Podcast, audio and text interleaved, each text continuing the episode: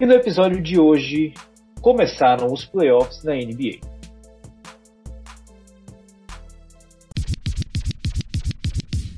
Esse time, na minha opinião, não consegue chegar nas finais.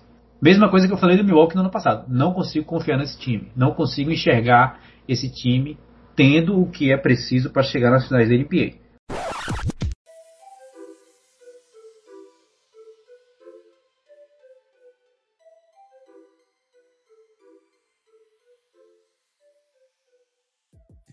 Saudações, caros ouvintes, sejam bem-vindos a mais um episódio do Sexta de Sete. Hoje, o nosso episódio número 105. Hoje, que é dia 25 de maio de 2021. E mais uma semana, o Sexta de Sete está de volta para falar sobre o melhor basquete do mundo. Dessa vez, sobre os playoffs. Meu nome é João Vitor, faço parte da equipe do Sexta de Sete. E antes de apresentar aquela bancada maravilhosa que você já conhece, vou falar nossas redes sociais.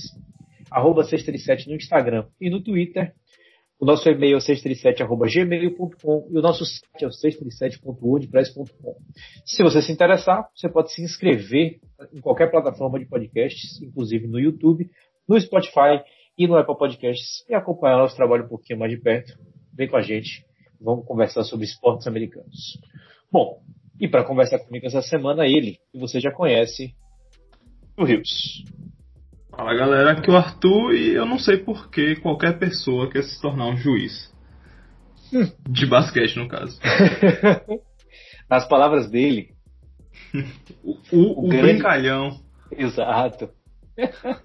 o grande Joker. É, esse jogo 2 de Portland e Denver foi uma piada. Falaremos mais sobre isso, né? Mas eu quis começar com essa que com certeza foi. Não, com certeza, porque teve muita coisa engraçada durante essa semana. Né? Desde Jordan Clarkson recebendo o prêmio dele até. Nossa, o que? A galera zoando o LeBron, que merece o Oscar de melhor ator. É, é, eu acho, eu ia falar isso, eu acho que ninguém bate o LeBron. É, as, os dois momentos de atuação que ele teve, né? Uma digna de, de Oscar e a outra nem tanto, mas mesmo assim, não teve nada no lance com o ombro dele lá, mas ele resolveu cair, uma, aí deu confusão. Uma indicação, uma indicação a Globo de Ouro. Ali, ali tinha indicação, mas o primeiro foi Oscar, ali disparado. Disparado. E ainda teve. Não, ele é ridículo. ele é ridículo, porque ele ainda venceu o jogo, então ele não precisava mais do drama. Mas ele tinha que colocar mais drama, não, porque ele viu três aros e aí ele teve que mirar no do meio. Aí ele disse, ah, ah, para com isso, não. Vamos, vamos, vamos, falar, vamos falar de tudo isso e muito mais. Bom, vamos lá. Então, primeira vamos parte do podcast. Ah, diga aí. É isso aí, primeira parte do podcast é o play-in. Vamos nessa. É, a gente especulou aqui o que poderia acontecer, mas no 18 de maio começou o pseudo playoff da NBA nesse formato lindo, maravilhoso que veio para ficar.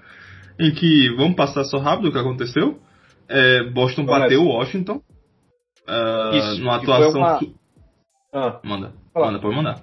É, falar que foi realmente algo que a gente não viu chegando, porque o Boston parecia muito derrotado antes de entrar nesse jogo, né?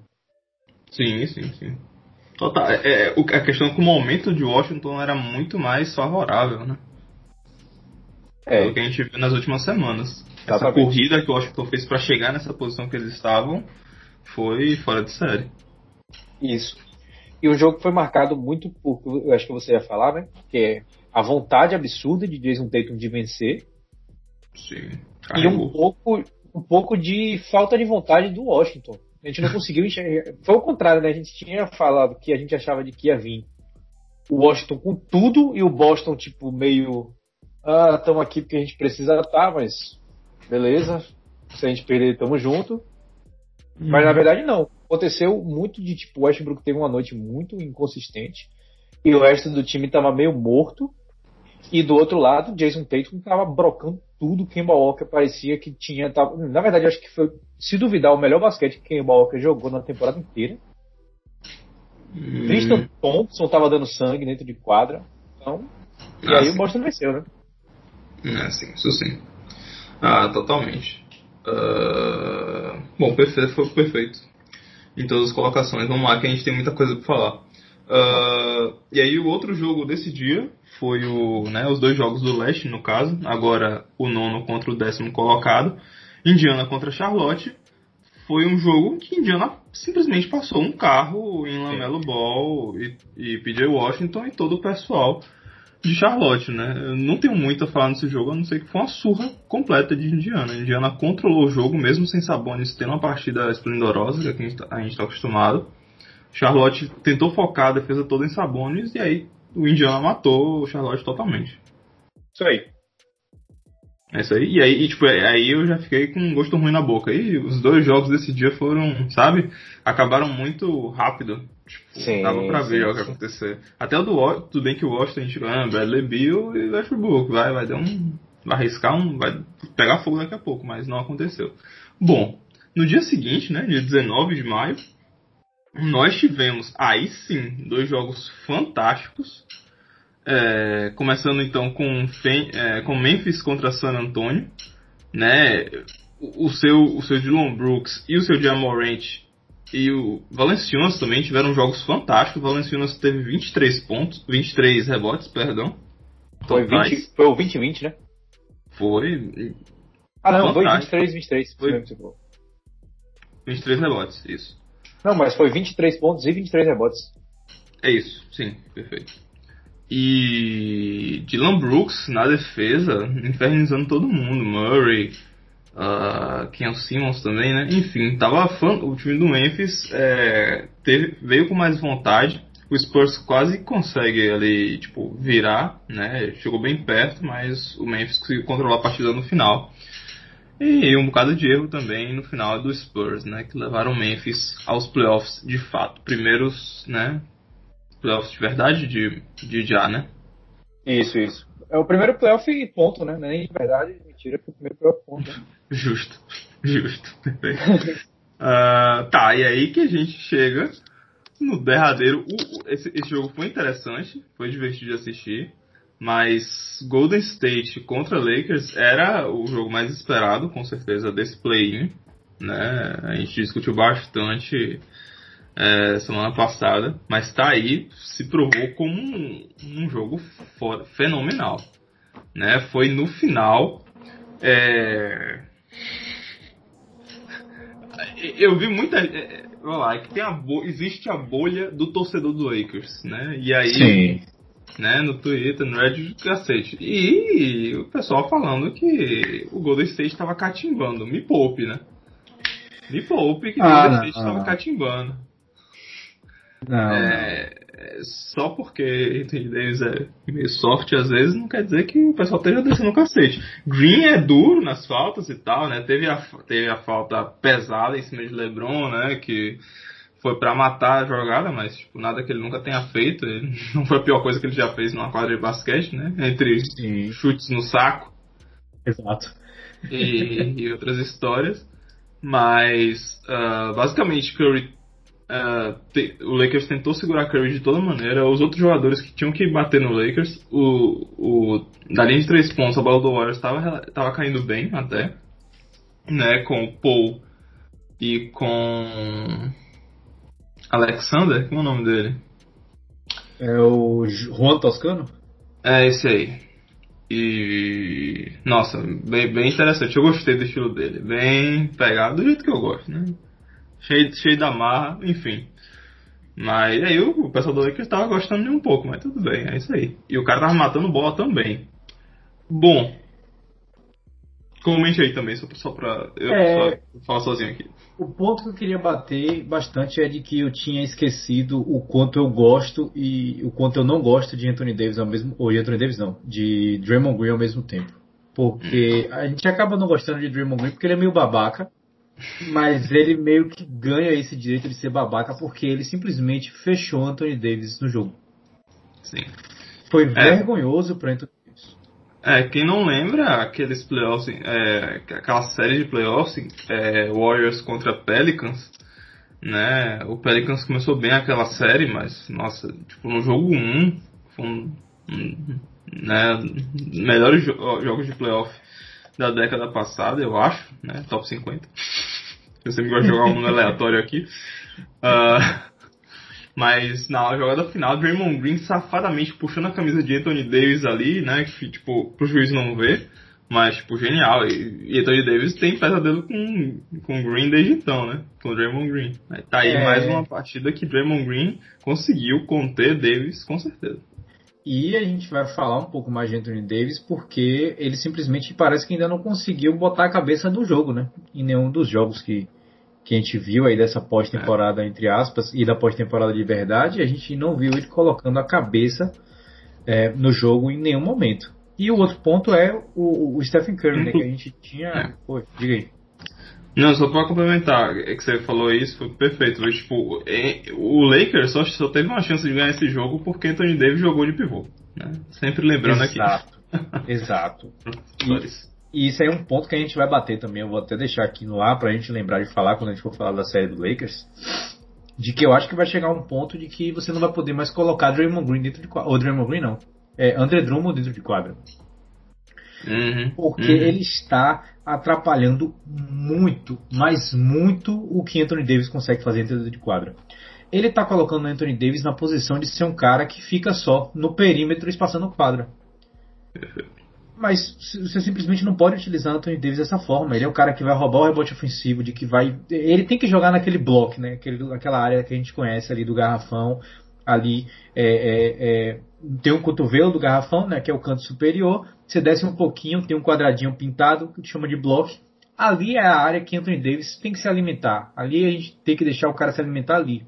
E não está acontecendo, simplesmente não está acontecendo. Eu não sei o que, que aconteceu.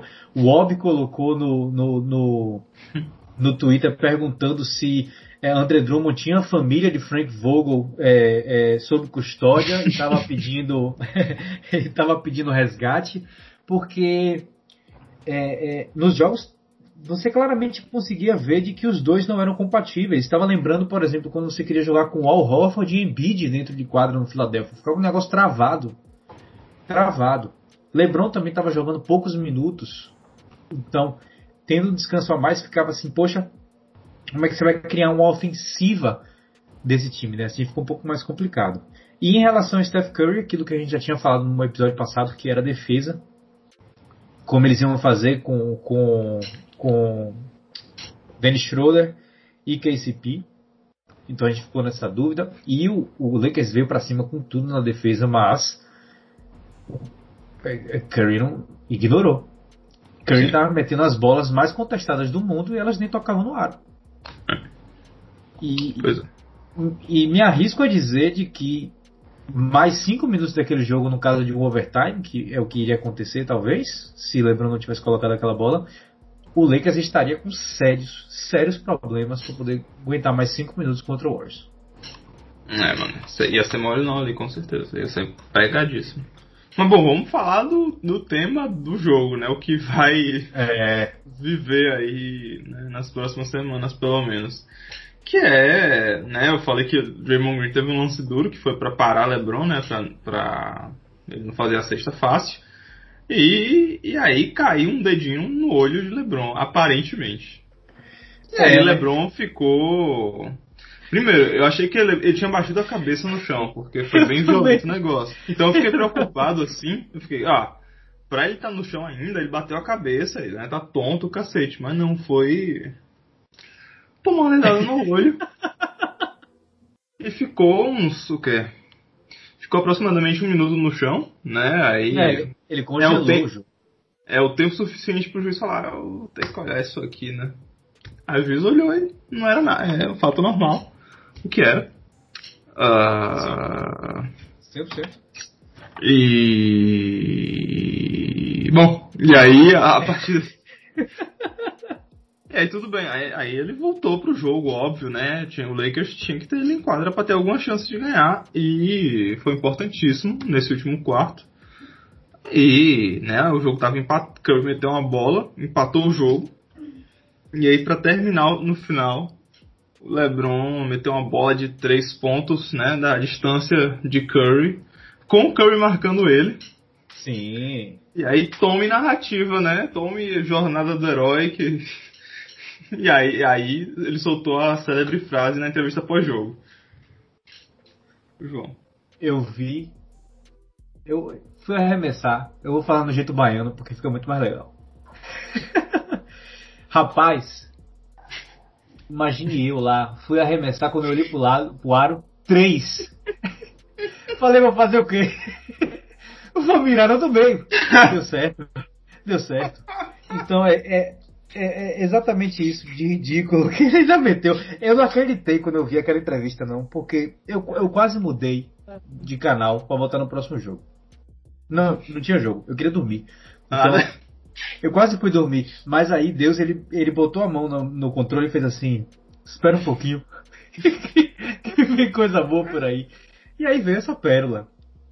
E, é. e, o tempo todo eu fiquei me perguntando assim, porque a gente viu o documentário na, na, na quarentena do Michael Jordan, né?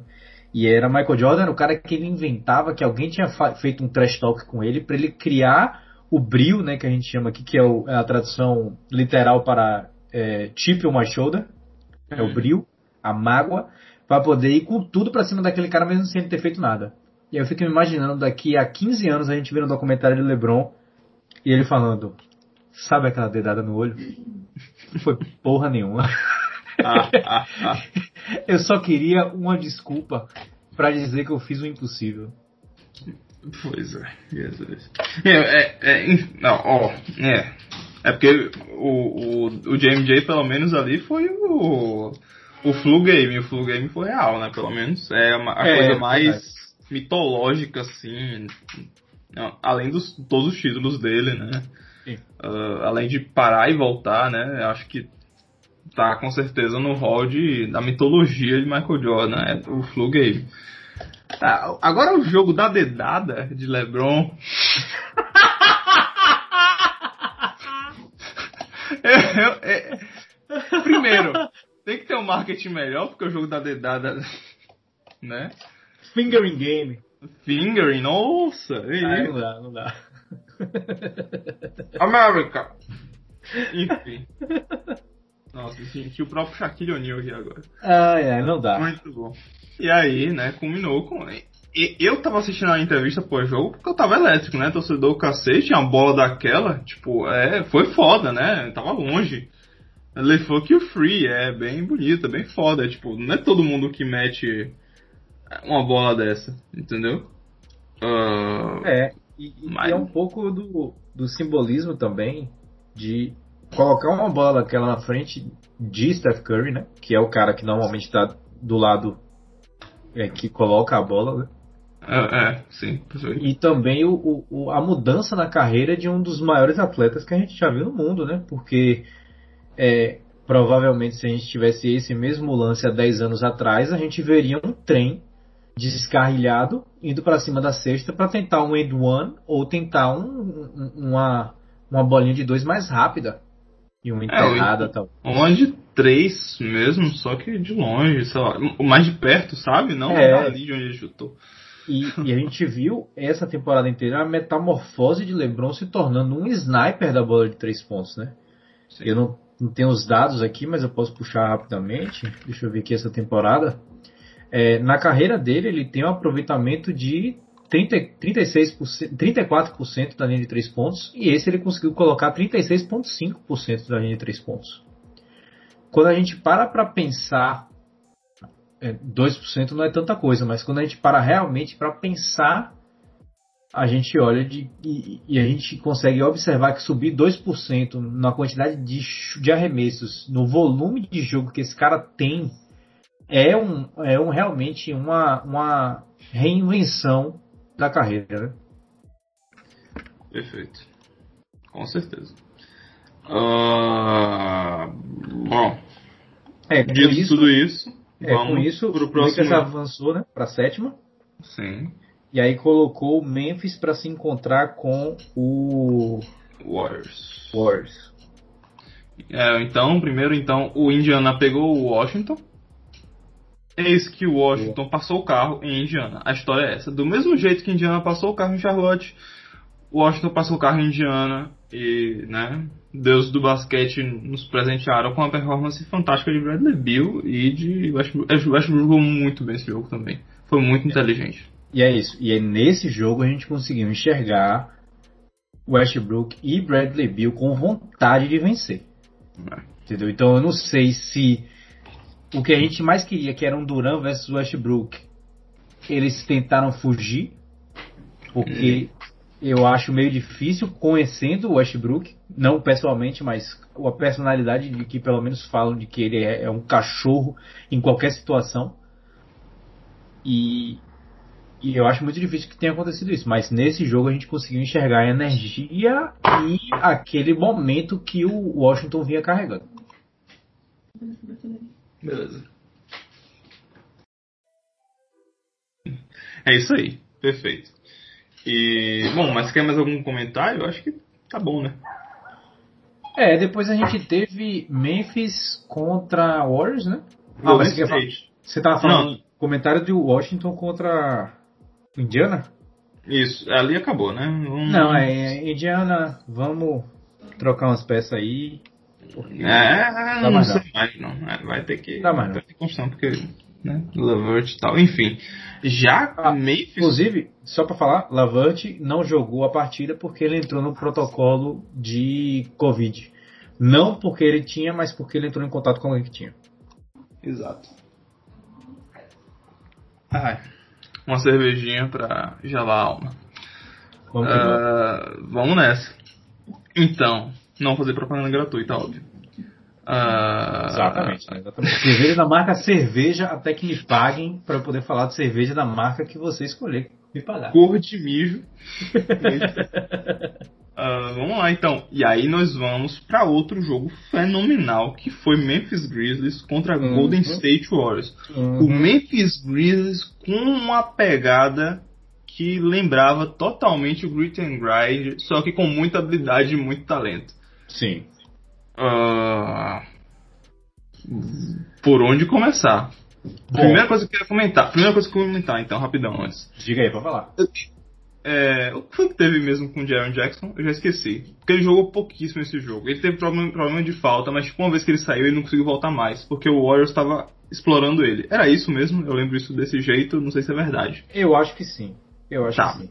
Beleza. Pronto, pode, pode seguir. Bom, falar o que eu queria ter falado do Memphis antes, só que agora fica muito mais legal porque eu falo dos dois jogos. Né? A primeira coisa é absurdo o quão maduro Jamorant está nesse momento. A gente está falando de um armador que é o segundo ano da, dele na, na, na, na, liga. Ele, assim como o Zion, não completou. É, é, não, ele completou, né? Mas não completou nem 150 jogos na carreira. Uhum. Então, é absurdo você pensar que um cara de 21 anos, sei lá, 20 anos de idade, está liderando uma franquia e tendo esse tipo de performance que ele está tendo em jogos mata-mata, que é algo que a gente nunca tinha visto na NBA até ano passado. E ele está desenvolvendo dessa forma. Quando eu falo mata-mata, a gente tem jogo 7, obviamente. Mas para você chegar num jogo 7 é outro nível também, né?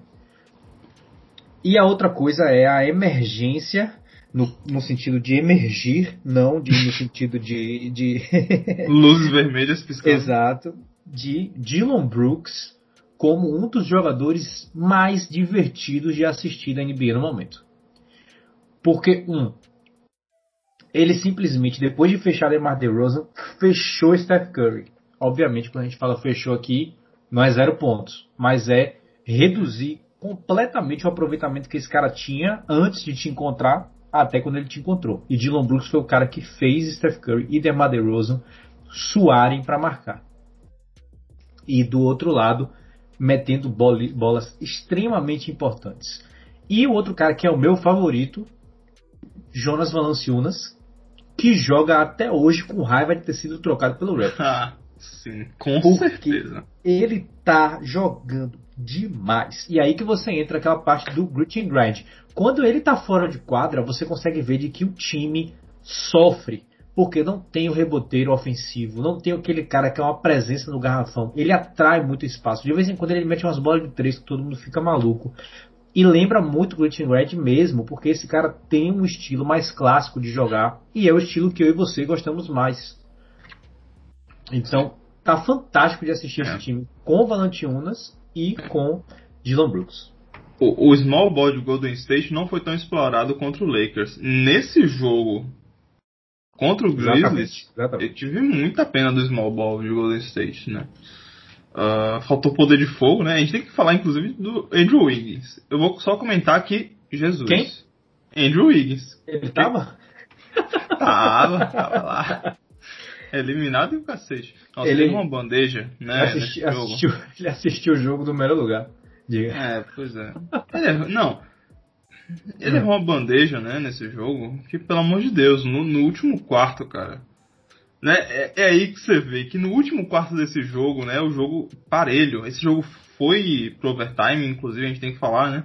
Mas, cara, você vê que no finalzinho do jogo, o Grayson Allen mete back-to-back -back, três pontos. Sim. Né? Duas bolas de três pontos em sequência. Pra. Enfim, e aí você tem o Andrew Wiggins errando uma bandeja daquela, sei lá, dá tanta raiva, sabe? Porque ele, ele até. Ele, ele tava agressivo, sabe? E aí, tipo, como ele é.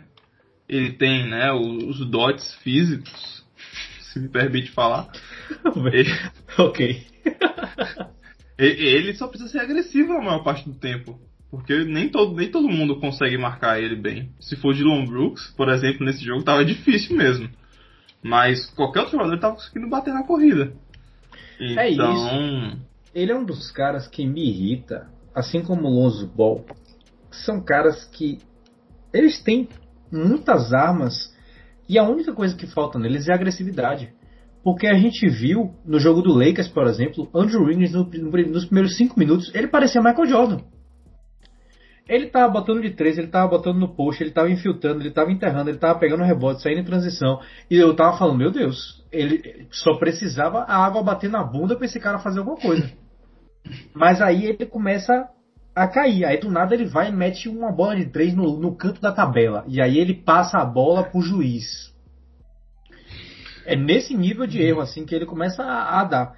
E aí nesse jogo ele volta como se ele tivesse esquecido de que ele é o Andrew Wiggins, que ele tem um braço gigantesco, de que ele consegue botar um vertical que ele toca no topo da tabela. É a mesma coisa que eu sinto com o do Ball. Esses caras precisam ser agressivos todo o tempo, e eles simplesmente não são agressivos. É. Pois é, perfeito. Enfim, tá aqui minha indignação com o Andrew Wiggins. Resultado do jogo: Memphis consegue ganhar né, no overtime e vai como oitavo colocado enfrentar o Utah Jazz, também conhecido como o melhor time da NBA né, na temporada regular.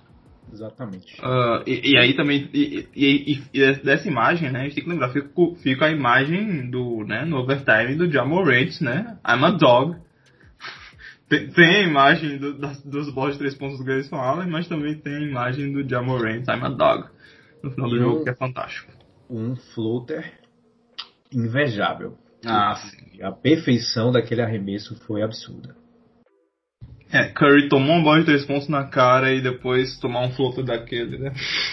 Uhum. Mas tudo bem, nada que umas férias e um Clay Thompson renovado ano que vem não resolvam. E aí é exatamente isso, né? O futuro do Warriors tem que ser um futuro de que você faça ao máximo para cercar Curry de talento, Curry e Clay Thompson, porque ficou claro de que ainda é possível competir. Nossa. Para esse time. Muita gente falava, não, porque Curry tá velho, aquele negócio todo. Não. Jogou numa temporada de MVP. E sim, tem muita gasolina no tanque. E Clay Thompson simplesmente não estava se aguentando na sideline. Ele queria porque queria entrar dentro é. do jogo. Então, esse Warriors na temporada que vem pode ser que seja bastante interessante. Vai voltar mordido. 100% mordido. 100%. Beleza. Vamos então para os playoffs. Vamos nessa. Solta a música da SPN aí. Zoando. Queria, queria, queria, mas ainda ah, ah, é, pois é. Uh, vamos lá então, né? Então, quer repassar os confrontos aqui? Ou você quer já comentando o que a gente tem? Não, vamos, vamos só passar aqui. Vamos começar pelo oeste ou pelo leste? O que, é que você acha? Vamos começar pelo leste, que tal? Então vamos lá. Os confrontos do leste são, como a gente falou, Filadélfia contra Washington, Washington que passou pelo play-in. Depois, segundo colocado, Brooklyn contra o sétimo Boston, Boston também passou pelo play-in. E os confrontos que a gente já conhecia, New York Knicks contra Atlanta e Milwaukee Bucks contra Milwaukee Bucks contra Miami Heat. Perfeito. Uh, vamos lá, né? Como são muitas séries agora, né? A gente vai tentar não esmiuçar todas, principalmente porque, por exemplo, Philadelphia e Washington é apenas um jogo, né? E foi bem claro o que aconteceu. Exato. Né? Simplesmente Philadelphia tem talento demais no final das contas e, e só controlaram o jogo o tempo todo, por exemplo. E eu sinto que essa série não tem muito mais pra onde ir além disso. Philadelphia tem a maior quantidade de talento. Tobias Harris mostrou que ele consegue explodir, né, com os 37 pontos dele. E eu sinto que essa vai ser a vibe da série, infelizmente. Eu queria que fosse mais competitiva, mas eu duvido que seja. É, exatamente isso. E foi aquele negócio que eu falei, né? A gente olha pelo estilo de jogo do Philadelphia, que às vezes eles encaixam uma sequência e fala tipo assim: o Washington tava com sorte até agora. Ah, se eles encaixarem duas, três sequências dessa num jogo, o que é que acontece no jogo de basquete normal, né? O basquete é um jogo de sequências. É assim que a gente tem a mudança de, de liderança, é assim que a gente tem uma sequência muito forte de um time que leva um timeout. Se o Philadelphia encaixa duas, três sequências que vem bola de três de, de Danny Green, bola de três de Steph Curry, Embiid botando tudo lá dentro, e, e Simmons trazendo na transição, aliado a erros do adversário que está tentando puxar um pouquinho do pace, porque é o maior pace da liga em Washington. Então você fica olhando assim, tá, isso aconteceu agora. Se isso acontecer mais duas vezes, acabou o jogo. E, e, e foi a impressão inteira. Na verdade, o Washington teve muita sorte mesmo de ter conseguido um jogo bem tímido de Embiid porque ele entrou em, em, problema de falta, se eu não me engano, no primeiro quarto, fez duas faltas. Mas depois ele pendurou a equipe de centers inteira do Washington. Alex Len pode botar o. Tiveram que botar o. O nome dele, o especialista de três pontos do Washington, que tá cada vez mais inconsistente. É... Ah, o Bertans. Bertans nossa, é. ele teve que é. jogar de pivô eventualmente ali. Foi bem estranho, inclusive. Recebeu o contrato e sumiu. No, né? O que importa é dinheiro. Eu gostei de Raul Neto nesse jogo, por exemplo.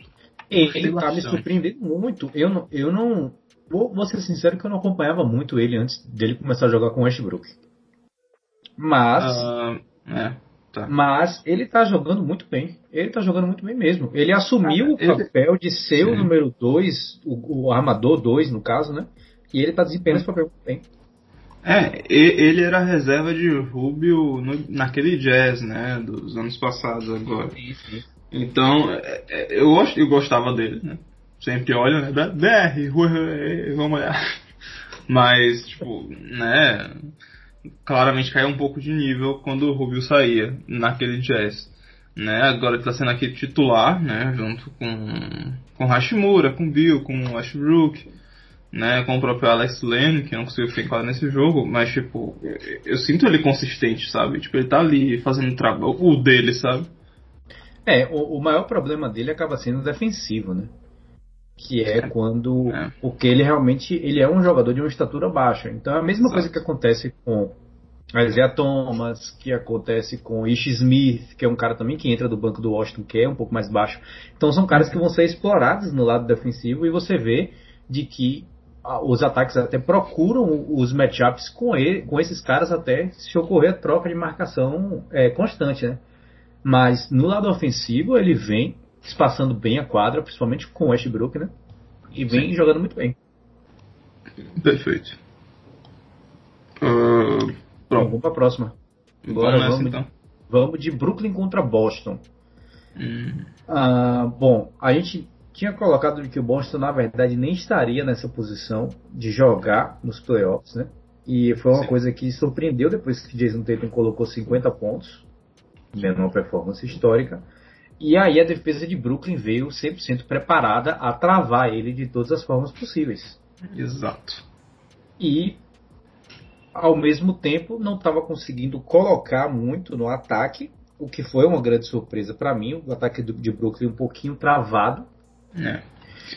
E sim, né, nos primeiros dois quartos ficou bem travado o ataque, concordo. E aí aconteceu é, é depois o que a gente vê mesma coisa com o Philadelphia, né? Que é tipo assim, se o Brooklyn encaixa duas, três dessa sequência, eles vão se distanciando até que finalize o jogo. E foi exatamente o que aconteceu. No meio do jogo eu falei assim, nossa, esse Boston tá dando um trabalho que eu não antecipei.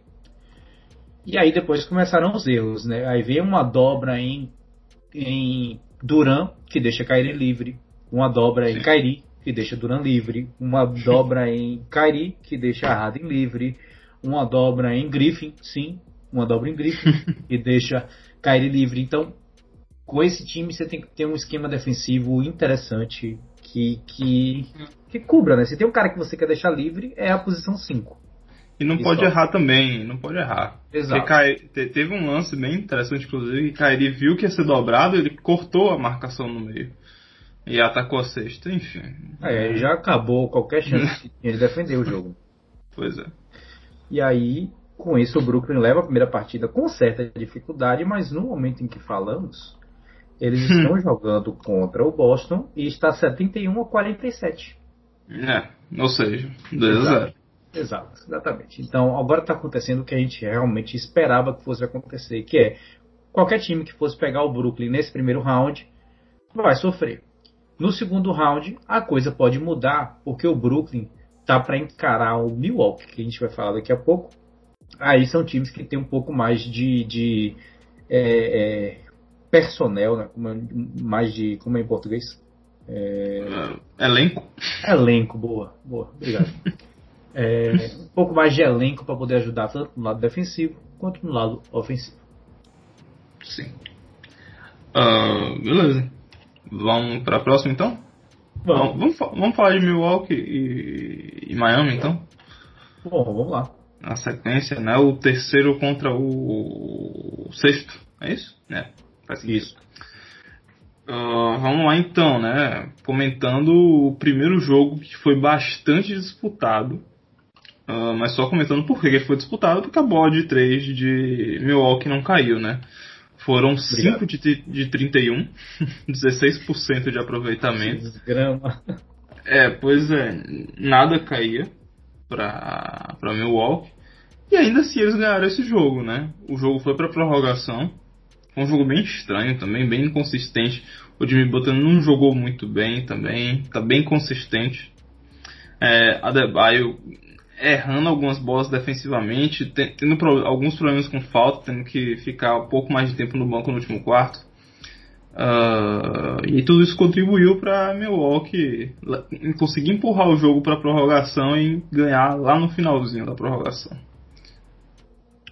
É, e sim, eu acho que você resumiu bem a razão pela qual o Milwaukee chegou remotamente perto de perder esse jogo, que foi tem dias que a bola cai e tem dias que a bola não cai. E esse foi um dia que a bola não caiu. Eles conseguiram sair vencedores, mas poderia ser tranquilamente um jogo que o, Milwaukee, o, o Miami tinha roubado, que a gente estaria falando aqui, beleza, o Miami roubou o jogo, mas claramente é uma situação atípica, que é o caso de outra, outra série que a gente vai falar daqui a pouco também, que eu acho que aconteceu algo parecido. Mas é, é, o jogo foi divertido, mas claramente você conseguia ver que tinha um time que era melhor do que o outro. E como o próprio técnico falou nas entrevistas, estavam né, fazendo todos os arremessos certos. Só não estava caindo a bola, mas você não tem como ficar triste porque seu, seu time está fazendo os arremessos certos. É continuar no processo e ser recompensado no longo prazo, que na verdade a série tem sete jogos. Então é muito difícil do. Vamos lá, o Milwaukee ganhou o primeiro e o segundo jogo numa surra, né? É. Então é muito difícil de que ele perca também os próximos dois, porque no segundo jogo realmente tudo encaixou que tinha que encaixar. E aí vem um trabalho que estava sendo desenvolvido não só nessa temporada regular, mas em todas as outras temporadas regulares, desde que o Miami se tornou um contender, com a adição de defesa de é, é, Drew Holiday, que foi a grande movimentação, né? Agora ele pagou a troca também, até fazendo aquele toco do Jimmy Butler no final do jogo. Uhum. Uhum. Então, é, nada fora do esperado aí, né? A, na verdade, a grande decepção é a ressaca do Miami de finais da NBA e é eliminado no primeiro round. Pois é, esse, aparentemente é o caminho de Miami, é o prognóstico que a gente tem. Uhum. Mais alguma consideração? Não, aqui não. Vamos então para Miami e. Oh, a gente acabou de falar Miami, vamos, vamos agora para Atlanta e Nova York, né? O quarto colocado contra o quinto colocado da Conferência Leste, né? No Madison Square Garden, com direito a Spike Lee ensandecido com direito à sessão de torcedores totalmente vacinados e, e sem máscara alguma, né? Ou seja, o próprio Madison Square falou, ó, oh, tira essa porra da máscara aí, cacete. Né? Bem legal, foi bem legal acompanhar esse jogo. Uh, mas o final desse jogo, o torcedor de Nova York vai querer esquecer com certeza, Sim. né? Sim. É, antes da gente entrar no jogo, só para a gente lembrar de que a situação do Covid nos Estados Unidos é diferente da que a gente está aqui, né? Eles já chegaram a vacinar, acho que, se eu não me engano, 50% da população com pelo menos uma dose. E em caso de. É porque, falando disso porque a gente vai. A gente está vendo cada vez mais torcedores dentro dos estádios, né? Então a gente tem aquela impressão de que a vida está voltando ao normal lá. E aqui não, porque realmente está acontecendo isso. É, e, Fazendo e Nova um York. coach de Rick Sanchez, Ah, de Rick and Morty, must be nice. exato. e Nova York, principalmente, como a gente pode acompanhar nas notícias, é um lugar que está bem avançado com a vacinação e pretende também abrir tudo em setembro. Então, é, por exemplo, tem essa parte que eles não precisam mais usar a máscara, não é mais obrigatória lá, por isso que a gente está vendo também mais cheio, mais gente sem máscara, por isso que tem gente com máscara e sem máscara, porque não é tão obrigatório assim. Tem gente que está no intermédio, que usa máscara no queixo, e aí você fica perguntando assim, poxa, mas não é mais obrigatório, por que que você tá com essa merda no queixo? É, no, no, no melhor estilo Jurassic Park, é, os torcedores de Milwaukee estão fazendo uma aglomeração do lado de fora do estádio lá em Milwaukee, É, né? Sim, E sim. todo mundo sem máscara, mas tipo, né, aberto, cacete, enfim, né? Seguindo as diretrizes e tal. São nas dependências do estádio. É uma- é uma pegada do Jurassic Park mesmo que o Raptors fez na temporada em que foi campeão. Exatamente. Bom, e agora voltando para o jogo, sim, primeiro jogo de playoff do New York em muito tempo e graças a Deus a gente conseguiu ver ele com torcida porque foi bonito ver o Madison Square Garden cheio e é, fervescendo com esse time maravilhoso do Nova York jogando, mas como você falou, né, vou deixar você continuar aí, que o final foi um pouquinho triste para o torcedor da Big É. Apple.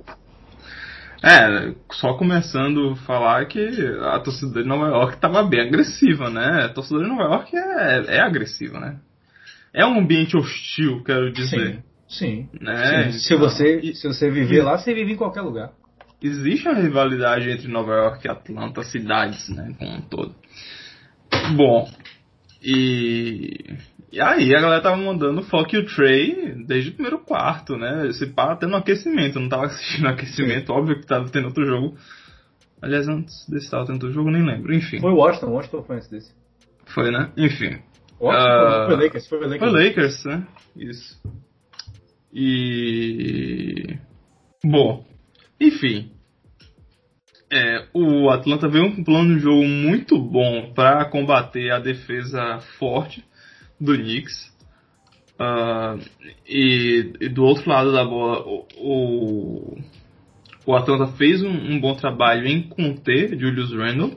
Eu acho que deu, deu para ver que tinha um foco em conter ele, para ele não colocar um ritmo, deixar outro jogador matar eles e em, em alguns passos começou a dar errado porque, por exemplo, quando Derrick Rose enquadra, ele consegue infiltrar, conseguir infiltrar muito bem na defesa de Atlanta. É, do lado do Knicks, eles o plano de jogo defensivo é tipo não deixa a Capela pegar nenhuma ponte aérea, pelo amor de Deus, de Trae Young. Então, tipo, se Trae Young for fazer o floater, que seja, mas tipo, sem ponte aérea. A gente não quer essa bola fácil.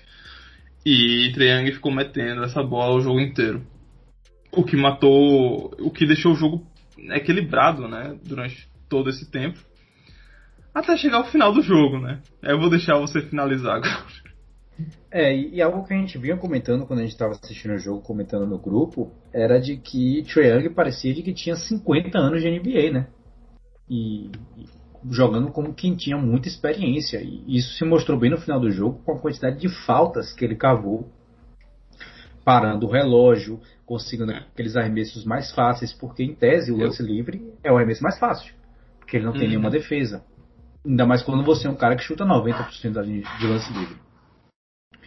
E aí começa é, é, é, toda a parte de, de drama do negócio, né? Se o Derrick Rose me dá um flutter maravilhoso para colocar o time do Knicks em, em, em liderança, né? E aí você começa a olhar e fala assim, nossa, a, a reinvenção da, da carreira desse cara, o momento em que ele está agora, depois de todo esse tempo, ele volta para Nova York e ele consegue fazer isso para vencer o jogo, mas não. Pois é. não. Não, não, não, não, não. Por favor, por favor.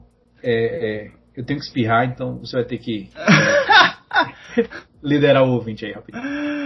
Ai, ai, eu faria o play by play. Mas só falando bem rápido o que aconteceu, simplesmente a. Vamos fazer, vamos fazer o play by play. Não, é. é né, o. Eu já cortei um pedaço, mas tudo bem. Né, o, o, o, o, você falou, o Trey Young fez dois lances livres, né? O, e aí na posse seguinte, Nova York tentou a bola de três pontos com o Julius Randle, né? Ou seja, pra vira, iria virar no caso é o Taj Gibson numa, num rebote estilo Dennis Rodman. Pegou o rebote ofensivo. Uh, Derrick Rose meteu uma bola fantástica e empatou o jogo. Aí, pra falar que coisa linda é 2010. Derrick Rose e Taj Gibson metendo tudo no final do jogo. Olha que coisa maravilhosa é. A gente tá em 2010. Narrativa, pois é. Aí faltando 9 segundos, né, para acabar o jogo. O Atlanta pediu tempo, claro, né, para ter a última bola. É, Trey Young, né, comandou, queimou os 9 segundos, atacou com precisão. Collins perdeu uma basqueteira nessa bagunça toda de movimentação que a Atlanta fez para conseguir abrir espaço para Trey Young. E aí, com, faltando 9 segundos, 9 décimos de segundo no relógio, no shot clock, Trey Young converte aquela bola fantástica Uh, e manda Nova York, né? Nova York perde o tempo, mas não tem mais como ali, na verdade, né? E aí Triang mete essa bola e volta pro banco falando que tá muito quieto aqui. É, o... é, ele, man... ele mandou o Romário mais estranho que eu já vi na minha vida, né? Que ele botou o dedo muito alto ali, eu não, não entendi muito bem. Enfim, né? ele mandou calar a boca, basicamente pro torcedor do, do Knicks e realmente Madison Square Garden ficou calado. É, e me lembrei, foi um floater?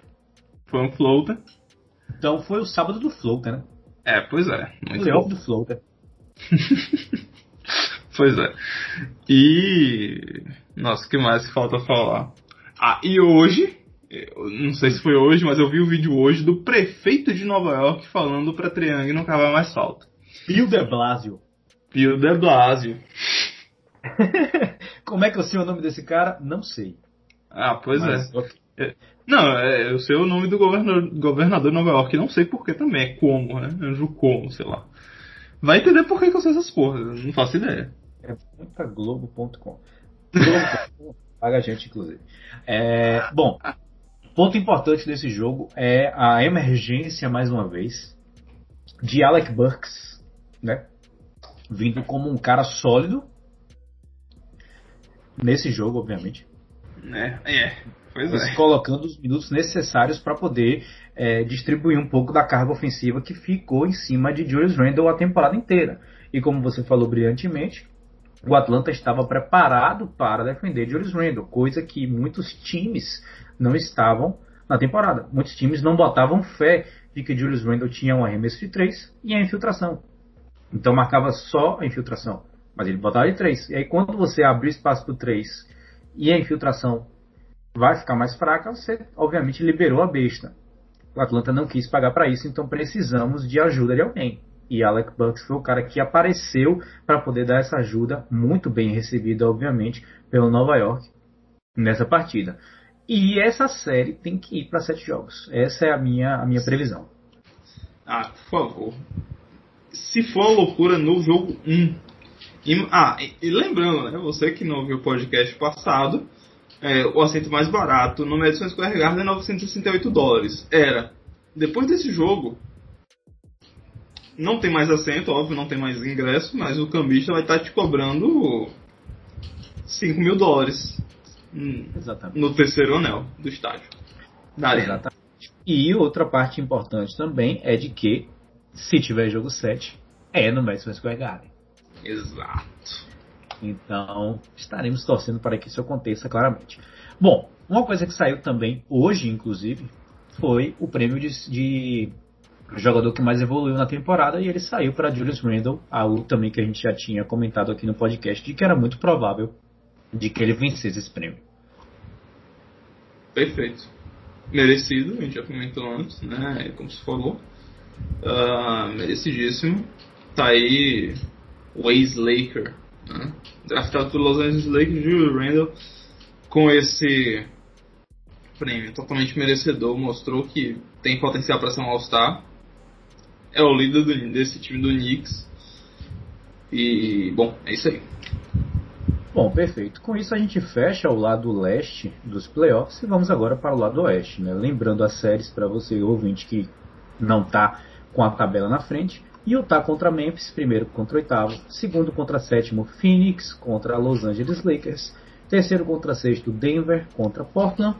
E quarto contra quinto, Lakers, ou Los Angeles Clippers contra Dallas Mavericks. E a gente começa falando, obviamente, do primeiro contra oitavo. Utah Jazz contra Memphis Grizzlies, que veio do play-in cheio de vontade, continuou com toda a vontade para poder roubar o primeiro jogo na casa do Utah. Utah que ainda não conta com Donovan Mitchell, mas conta com todo o resto do elenco que teve um desempenho acima, muito acima da média nessa temporada, mas mesmo assim eles conseguiram perder o jogo. E aí, lembra quando eu comentei, é, é, é, caro ouvinte, do jogo de Filadélfia contra o Washington e do jogo do Milwaukee contra o Miami, que se ocorresse uma roubada de jogo do Miami, por exemplo, abrindo 1 a 0 eu falar, beleza, é uma coisa que pode acontecer, tá dentro, dentro da possibilidade de 98% de um time ganhar, existem duas em 100 que o, ele perde. E para mim, foi exatamente o que aconteceu nesse jogo do Utah contra o Memphis. Né? O Memphis deu tudo certo e o Utah simplesmente estava fazendo os arremessos certos, mas eles não estavam caindo de jeito nenhum. É, é. ok, muito bom. Vamos lá. Me enrolei tudo aqui, mas observe. Uh, o Jazz não teve tempo de preparar um plano de jogo pro Grizzlies. Uh, ah, isso é porque, é verdade. Porque Mitchell foi cortado no dia do jogo. Foi no domingo, me corrija se eu estiver errado. Foi domingo ou foi no sábado? Eu não sei agora. Um, foi no domingo, Oeste. É, enfim, foi no dia que foi, saiu a informação que o Mitchell não jogaria. Ah, mesmo que ele soubesse um pouco antes, considera só um pouco antes. E, e, o Jazz não tinha plano direto assim para enfrentar o Grizzlies sem Mitchell. Esse é um ponto desse jogo, é, desse, eu... dessa série. Outra coisa também que eles só souberam que enfrentar o Memphis é há poucos dias, né? Correto, correto. Mas do mesmo jeito, o Memphis só teve um dia para descansar também, né? É. A gente vai fazer os dois lados. Sim, os dois lados, exatamente. Ah, muito bom. E. Mas, é, qual, qual, é a história principal desse jogo? Pra mim, assim, né? Mais uma vez, Valanciunas fez o dele. É, Go, Gobert cometeu alguns erros defensivos que a gente não está acostumado a ver. Então, é, o que você falou, eu realmente acredito que, tipo, é realmente possível que você tenha só um soluço desse time fantástico do Jazz. Porque, tipo, será que estava nervoso? Não sei, né? não estava num dia bom. Alguns erros defensivos bobos do melhor defensor da liga, né, nesse ano. Uh, que mais, assim, interessante que teve? O... Dylan Brooks estava devorando todo mundo que ele estava marcando. Né? Clarkson teve problemas quando o Dylan Brooks estava ali com ele e eles se enfrentaram, eles se bateram bastante nesse jogo. Uh, que mais? É, Clarkson, inclusive, que né, ficou 0 de 8 da bola de 3 pontos.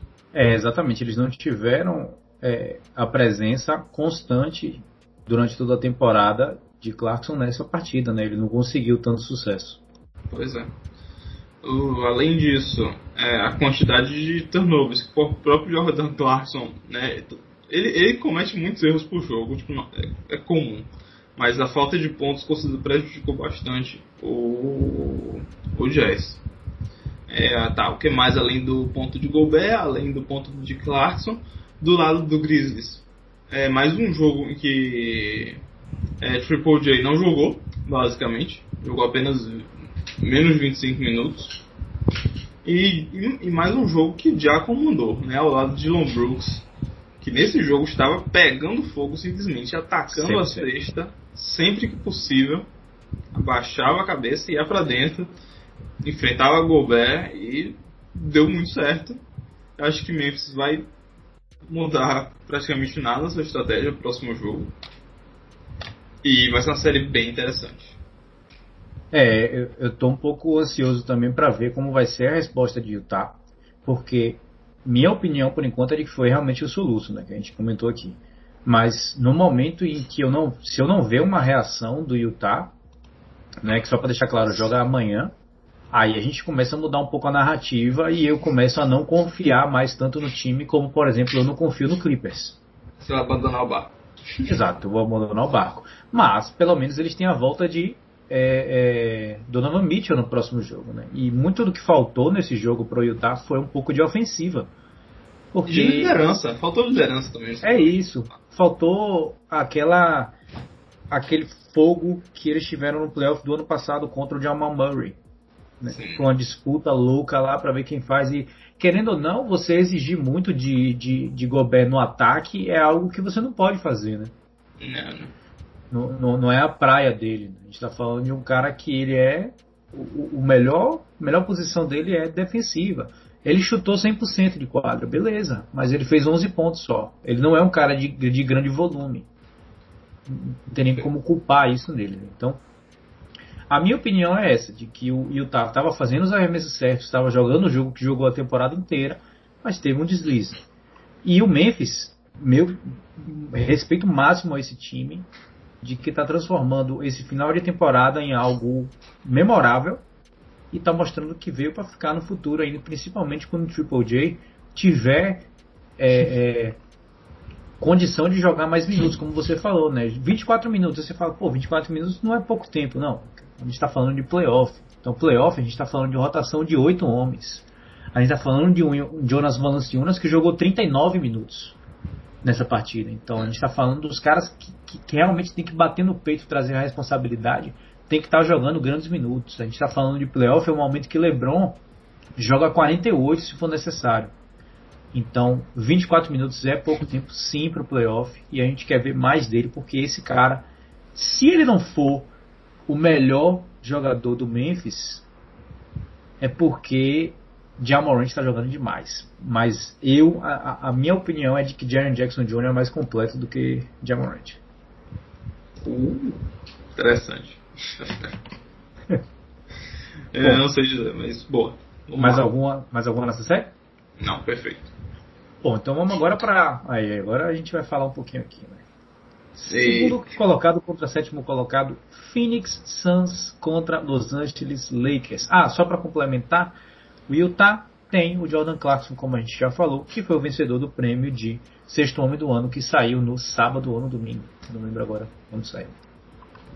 Perfeito. Ou na segunda, não sei. Beleza. Bom, Phoenix contra Los Angeles Lakers. Phoenix conseguiu roubar o primeiro jogo. Por que roubar? Se ele tem um mando de quadra. E se ele foi o segundo colocado na temporada regular. Porque o outro time tem LeBron James e Anthony Davis. Então, pra gente, na verdade, muita gente estava enxergando o logo do Lakers no lugar do logo do Suns nesse primeiro jogo no meio da quadra.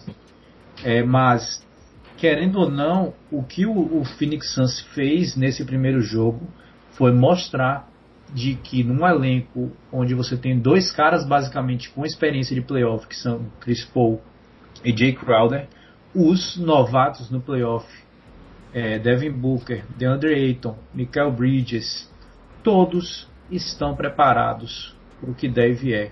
E um time que mostrou muita resiliência e muito ímpeto ao atacar e conseguir encontrar os buracos necessários na melhor defesa da liga do Los Angeles Lakers. Perfeito. O... É, esse jogo teve muita tretinha. Foi, foi... Teve muito entretenimento dessa parte aí, né? A gente pode falar. Uh, foi um jogo da tarde, né? Tarde aqui do Brasil, quase que manhã, lá na Califórnia. No Arizona, no caso. Exatamente. Na costa oeste dos Estados Unidos. E o Lakers parecia não ter acordado direito nesse jogo. Uh, principalmente, né, o cara que mais foi criticado nesse jogo. Uh, do, dos dois times, com certeza, tipo, né, porque pega fogo o cabaré, né? Então se taca fogo em alguém, Anthony Davis. Mais um jogo em que ele foi mole. Tentou fazer as bolinhas dele, só que quando as bolinhas dele não caem, ele teria que ser agressivo, só que ele decide não ser agressivo. Uh, porque ele é soft, porque ele está se preservando. Né? Você pode usar o argumento que você desejar para justificar. Mas o fato é que, além de Anthony Davis ter, ter tido um jogo terrível, tenebroso, o Lakers perdeu por causa dele. Além disso, nós tivemos também é, KCP que não meteu nada da bola de três pontos e, e basicamente o Lakers precisa dele. Né? Precisa de Wesley Matthews também metendo bola. E no topo disso tudo, tivemos Andrew Drummond 100% explorado em pick and roll. Então, né, a gente né, idealmente quando nasceu, né, essa dupla Aiton Booker, a gente já pensou, o pick and roll vai ser fantástico. Só que uma coisa é ser fantástico, outra coisa é você se ajustar para não tomar tanta porrada. E foi o que Andrew Drummond foi explorado durante toda a partida. E aí, e aí Vogel, né, porque existe essa mitologia na NBA que o primeiro jogo é o jogo em que os adversários se estudam e o cacete, você não pode mudar muita coisa assim de vez, senão você não sabe o que está funcionando de verdade ou não, você precisa de um espaço amostral. Ah, nesse caso eu não consigo ver Andrew Drummond não ser explorado por esse ataque de Phoenix. Então, ele ter ficado em quadra tanto tempo foi um erro da parte de Vogel, na minha opinião. Nem que, tipo, coloca gasol e faz, e, tipo, não defende drop, foda-se, tá ligado? Fica trocando tudo, nem que seja isso. Pra tentar combater esse ataque que é potente de Phoenix. Phoenix tem capacidade de conseguir bater o Lakers uh, com relativa tranquilidade no final do jogo. É, exatamente. E nessa narrativa de primeiro jogo, você não muda, você segue o plano, você tem isso tudo, a gente viu Mike Budenholzer é, ser completamente explorado nos playoffs do ano passado e ser eliminado. Então você não quer brincar com esse tipo de atitude que não se deixa é, é, é, é mudar a estratégia de jogo vendo o seu adversário. Não, você tem que mudar, você tem que adaptar, você tem que colocar o cara no banco se for necessário, porque senão você vai ser eliminado. A gente viu Milwaukee ser eliminado na temporada passada. E o ponto principal você tocou aí para mim. Gasol eu olhei mil vezes o Basketball Reference dele para ver se ele tava machucado. E ele não tá machucado. Não. Ele não tá machucado. Por que, que esse cara não entrou no jogo? Porque ele não fazia dá... parte do plano do jogo. É isso. Ele dá uma cara completamente diferente a esse Lakers. Ele dá o QI desse cara defensivo, o QI desse cara ofensivo ele é um cara que ele pode jogar junto com o Anthony Davis, ele não vai ficar batendo cabeça, ele não vai ficar tirando o espaço que Anthony Davis precisa dentro do garrafão. E, e eu não consigo é, é, é, enxergar isso a não ser teimosia. Teimosia. É. Pura e simplesmente não estava no plano de jogo. Tipo, não estava. É. Não estava tipo, na conta do, de jogo colocar ele em quadra nesse jogo. Uh... É. E aí com isso a gente viu que um Devin Booker completamente preparado para o, o, momento, o maior momento da sua carreira, no primeiro jogo de playoff, fazendo as bolinhas tradicionais dele, sendo extremamente agressivo. Tivemos mais um momento ledrama, fingindo que tinha machucado o ombro. Todo foi até que deu uma confusão. Montrezl Harrell é, eliminaram o ejetaram, na verdade, o Cameron Payne, que não tinha nada a ver com a história. Não, é, foi muito engraçado tudo aquilo ali, né? Porque a briga é. do Payne era com, com Caruso. Caruso. Só que aí veio o Harold do nada. Deu uma peitada no maluco, o maluco voou. E ainda foi ajetado. É. Enfim. E aí a gente tem que falar uma coisa, né? Cameron Payne, ele se tornou um cara útil dentro de quadra. Ah, sim, sim. É a, a, é a minha palavra favorita do dia é reinvenção, aparentemente. Então, um cara que reinventou a carreira depois de ter ido para a China, chegou na China, desistiu de jogar lá e veio para cá, recebeu a ligação, foi pro Suns, ele finalmente conseguiu jogar basquete.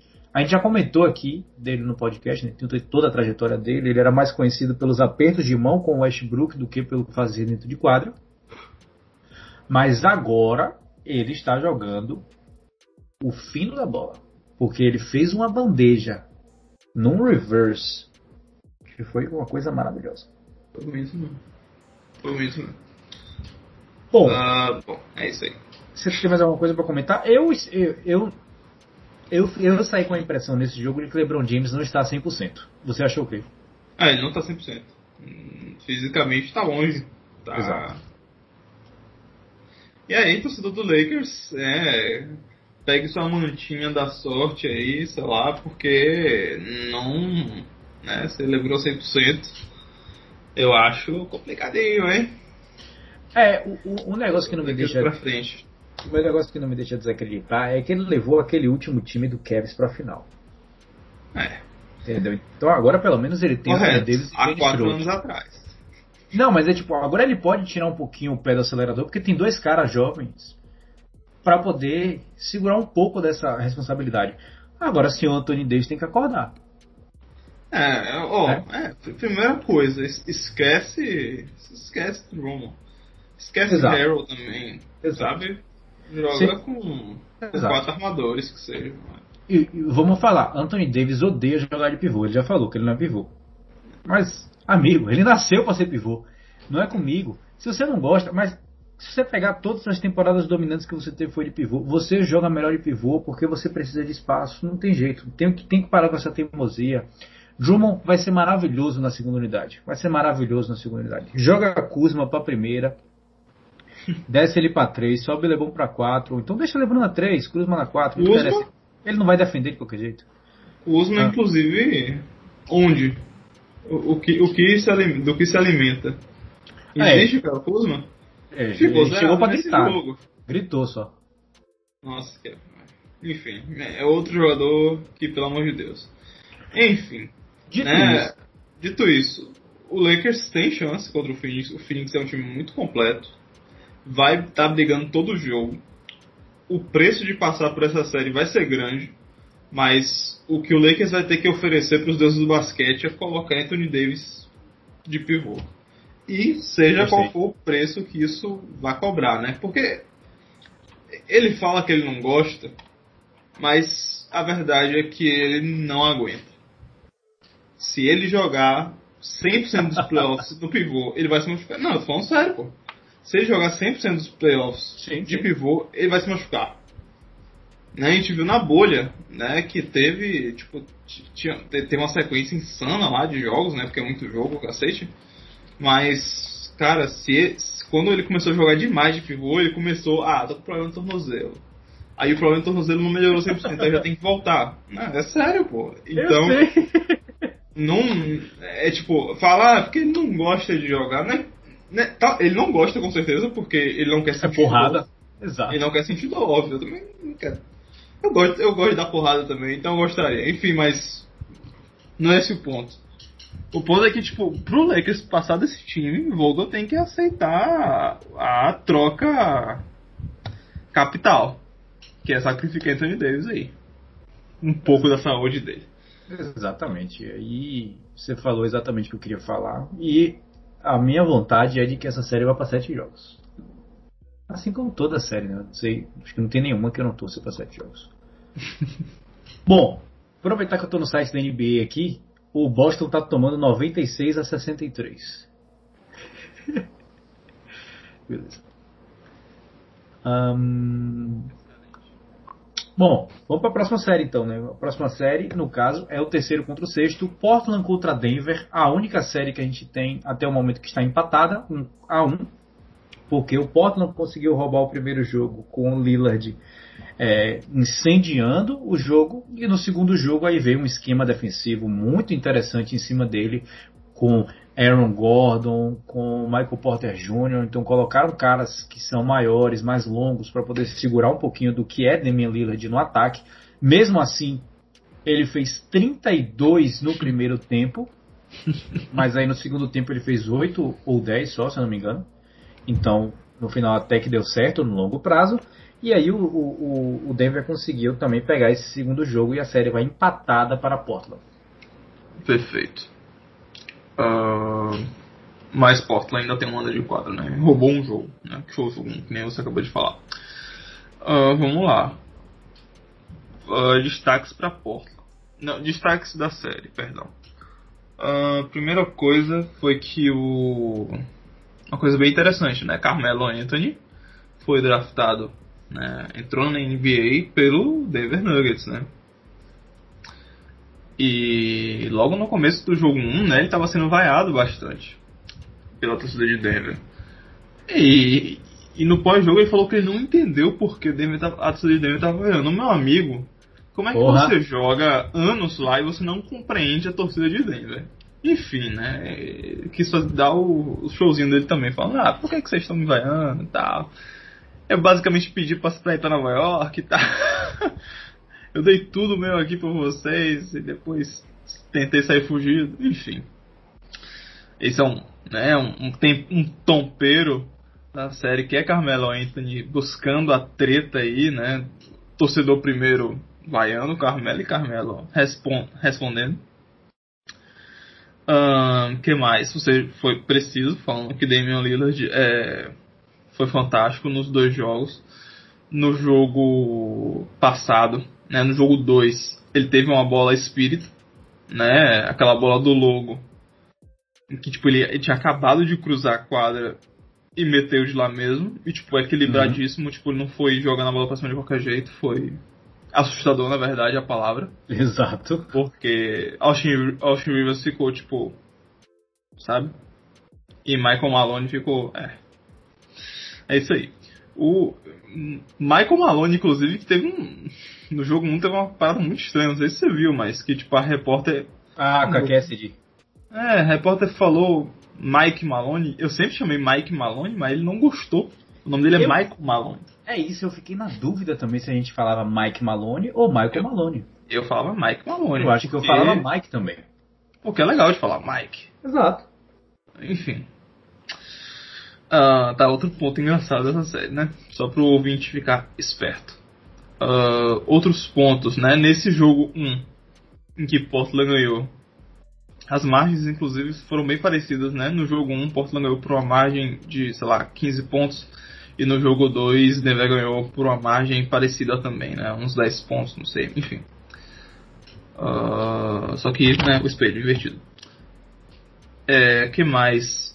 O, o esquema defensivo de Portland para segurar Jokic é falho, na minha opinião, mas foi o suficiente nos dois jogos. Mas qual é o ponto que Jokic consegue distribuir de qualquer jeito e ele te mata de outro jeito? É, sabe? não precisa é atacar, né? A verdade é essa. É. Tanto que nesse segundo jogo ele jogou o quê? Vou ter que olhar aqui que eu não lembro. Mas óbvio que ele não jogou. Ele, ele saiu com 8 minutos no, no último quarto porque ele foi expulso. 32 minutos ele jogou. Ah, bom. É isso aí. É. E bom, é, é, é essa essa, antes do, dos playoffs começarem, né, quando todos, todos os confrontos estavam definidos, essa era a minha série favorita, que eu olhei e falei, eu vou assistir todos os jogos. Né, e, tipo, e ainda continua sendo. Porque eu só queria que fosse mais disputado os jogos, tipo, fossem até o final. Porque e, e, essa série, a do Jazz também um pouco, mas tipo, tem muita questão do xadrez em tempo real ali. Os técnicos estão fazendo ajustes em cada timeout que eles pedem. Não é só uma jogada, eles não pedem um timeout só para fazer uma jogada e quebrar o ritmo do adversário. Eles estão fazendo mudanças relevantes em quadra que afetam o desenrolar do jogo e, consequentemente, da, da série. Então, tipo, assistir esse jogo ao vivo é tipo. Se tiver passando outro jogo dos playoffs, na mesma hora que Portland e Denver, escolha Denver. E Portland porque. A não ser que seja um jogo 7, sei lá. Aí não. Uh, mas. Mas se não... concordo, concordo com você. Outro ponto importante também é a volta de Nurkic, né? É, a Denver, que ele também foi draftado pelo Nuggets. E aí. Ah, verdade, eu fiquei confuso um pouco.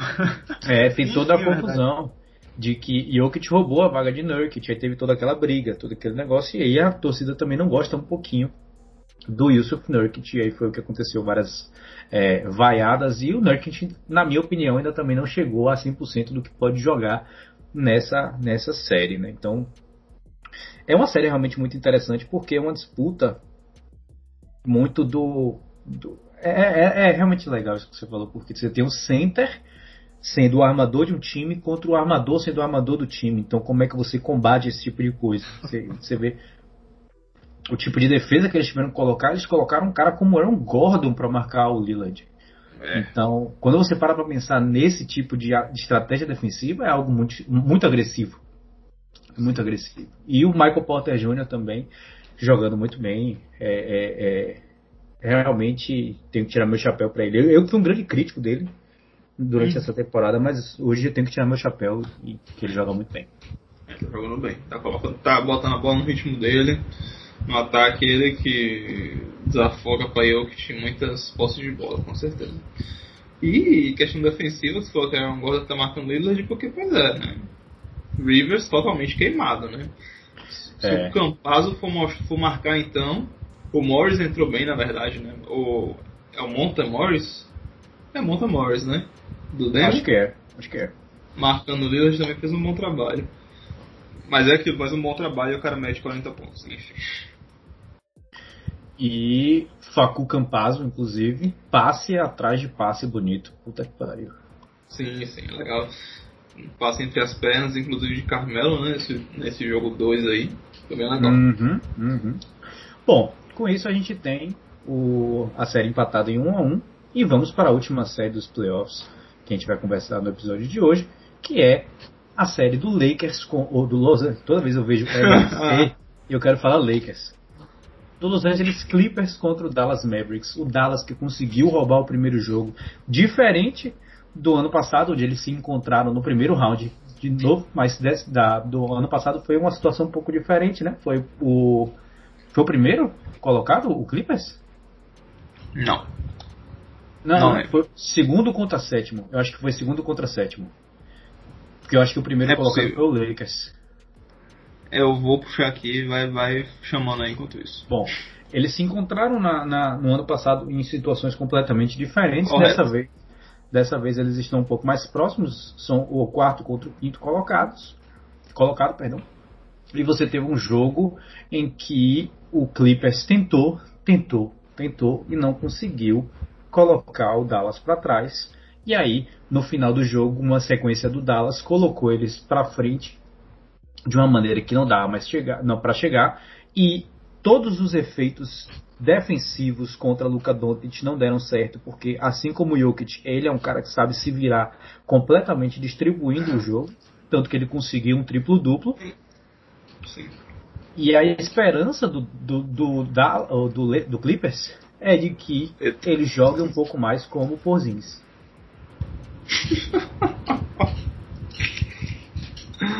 ah, Sick Bird. Ah, pois é. E, ó, quando o Luca tá metendo aqueles step backs e a bola tá caindo com consistência, é, é, acabou o jogo. Quando o jogo tá no começo, e aí Pat Bev, né, Patrick Beverly, tá atacando, né, Luca, tipo, defensivamente, quero dizer, tá bem é, agressivo na defesa. E Luca tá fazendo um post e tá metendo a bola para dentro e faz a bola, toma a falta e fala too short, olhando na cara dele, as coisas vão mal. Exatamente. Então, Beverly, né? então, quando, quando acabou essa jogada, só passou uma coisa na minha cabeça e eu sinto que passou na sua também. Westbrook em algum lugar gritando: Sim. Ele enganou vocês! Ele não joga defesa de verdade. exatamente. Ele só é um maluco. Que não é verdade. Mas que se você só tivesse assistido esse jogo na carreira do Patrick Beverly, se você acreditaria em Westbrook.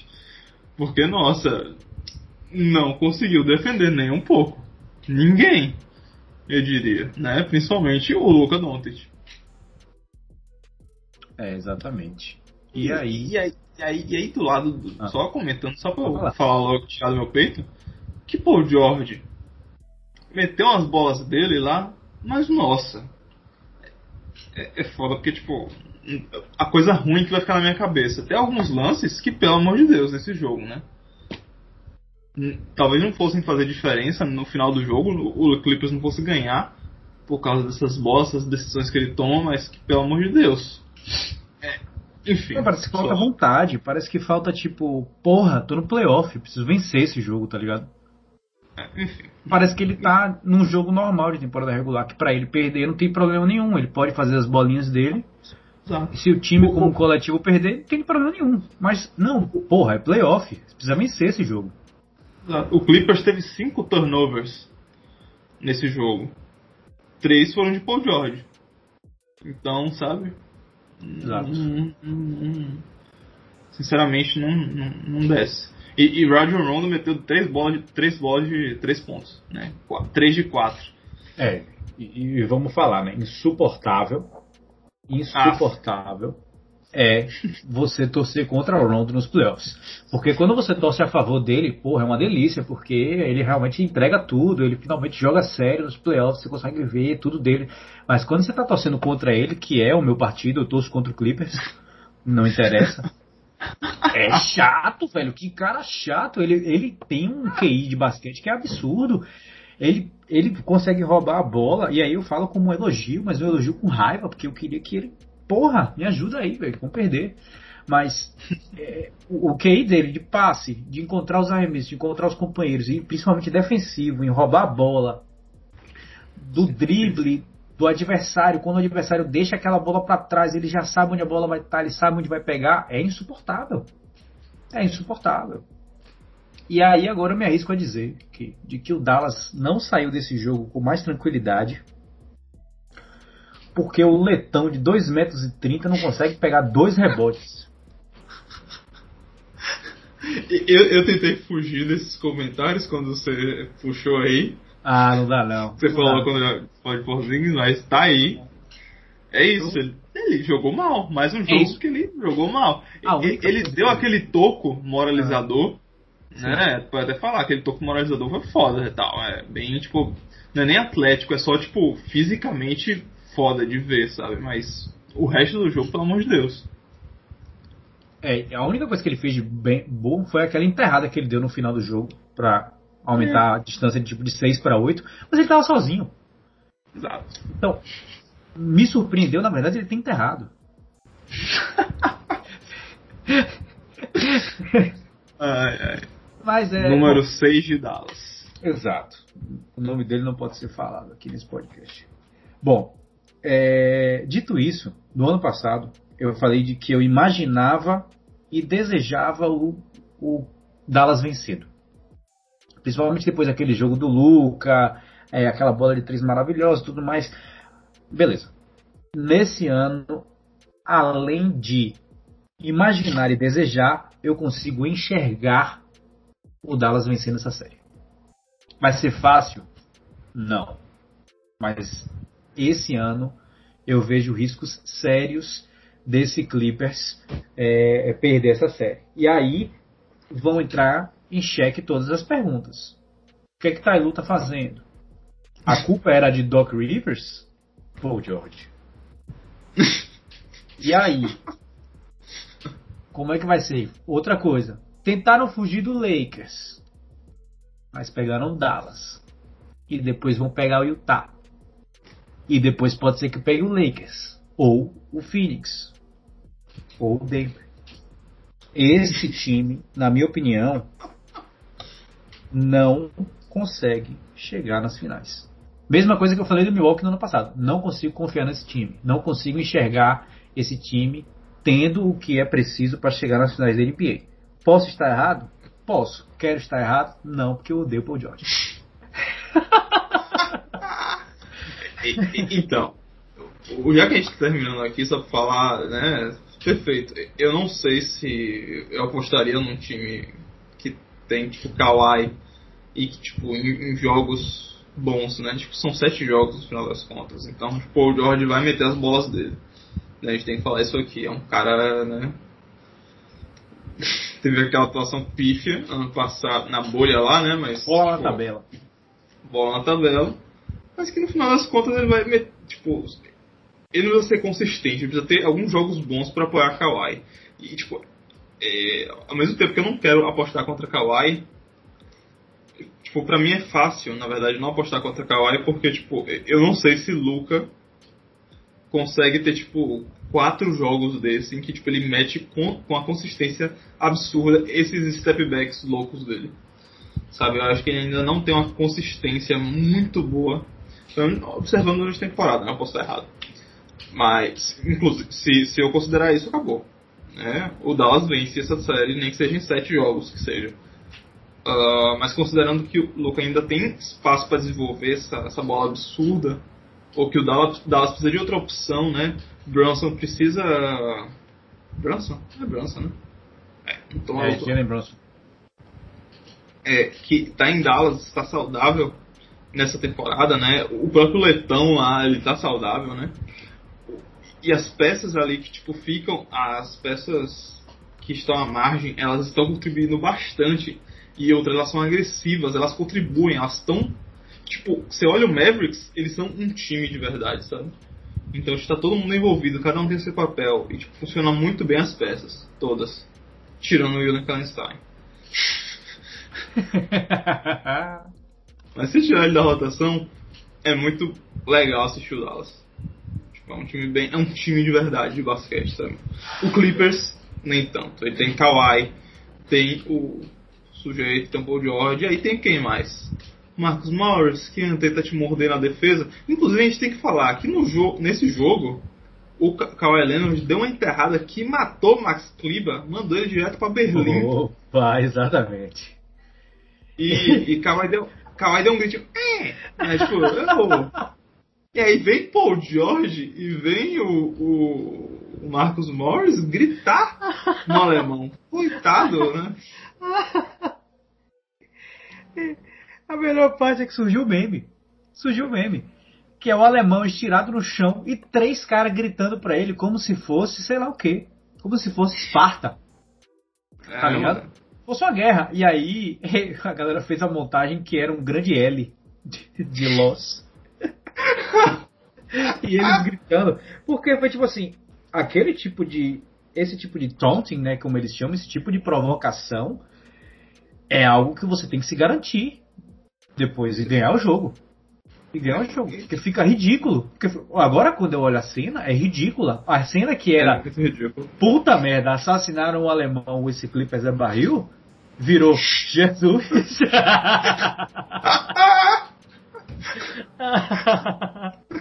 ah, vira só um pra quê, né? Exato, vira assim, porra. A, a, vai jogar. Exato, vai jogar, velho. E aí, dito isso, né, a NBA nos presenteia com uma das maiores sacanagens que ela fez nessa temporada, que foi colocar Lakers e Suns e Mavericks e Clippers no mesmo horário, hoje. Absurdo. Então vai ser triste é, ter que ficar dividindo a atenção entre esses dois times. Eu vou colocar a dupla tela e, como um bom é, é, usuário do League Pass, querendo assistir os dois, eu não assistirei nenhum direito. Acabou de descrever a experiência tela dupla do League Pass. É, então. É, mas vai ser isso aí, né? Vamos tentar é, consumir o máximo de lances importantes dos dois e aí depois a gente, a gente pega o, o resumão e, e analisa melhor. Perfeito. Bom, com isso, creio que nós terminamos a análise preliminar aqui dos playoffs. Né? Não estou falando que a maioria das séries está com um, um jogo, né? dois, duas séries só com dois jogos. Milwaukee, Miami e Denver e Portland. E o Boston também, que está tomando 114 a 89 agora. Vai ter dois jogos também. O resto com um jogo. O início dos playoffs aí para a gente curtir. Semana que vem a gente volta para falar um pouquinho mais. Eu acho que agora vou fazer a pergunta que talvez encerre o podcast. Arthur, Mais alguma consideração? Nope.